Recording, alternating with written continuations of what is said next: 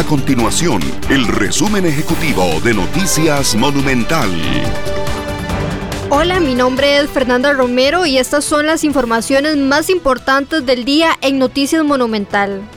El Banco Central de Costa Rica se comunicó con las entidades financieras que han presentado problemas con la plataforma Simpe Móvil y está colaborando con ellas para que puedan resolver las fallas lo antes posible. La plataforma central del SIMPE en el Banco Central no ha presentado ninguna falla y por eso el Banco Central da seguimiento a esa plataforma las 24 horas del día, los 7 días de la semana. Para apoyar esa tarea cuenta además con múltiples herramientas automatizadas con capacidad de generar alertas tempranas sobre potenciales interrupciones.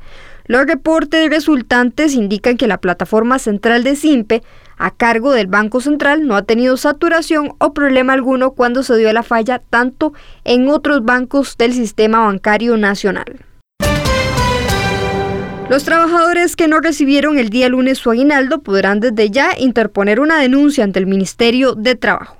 Según la ley, los patronos tenían hasta el 20 de diciembre para cancelar el décimo tercer mes. Después de esa fecha se les puede denunciar y podrían recibir fuertes multas.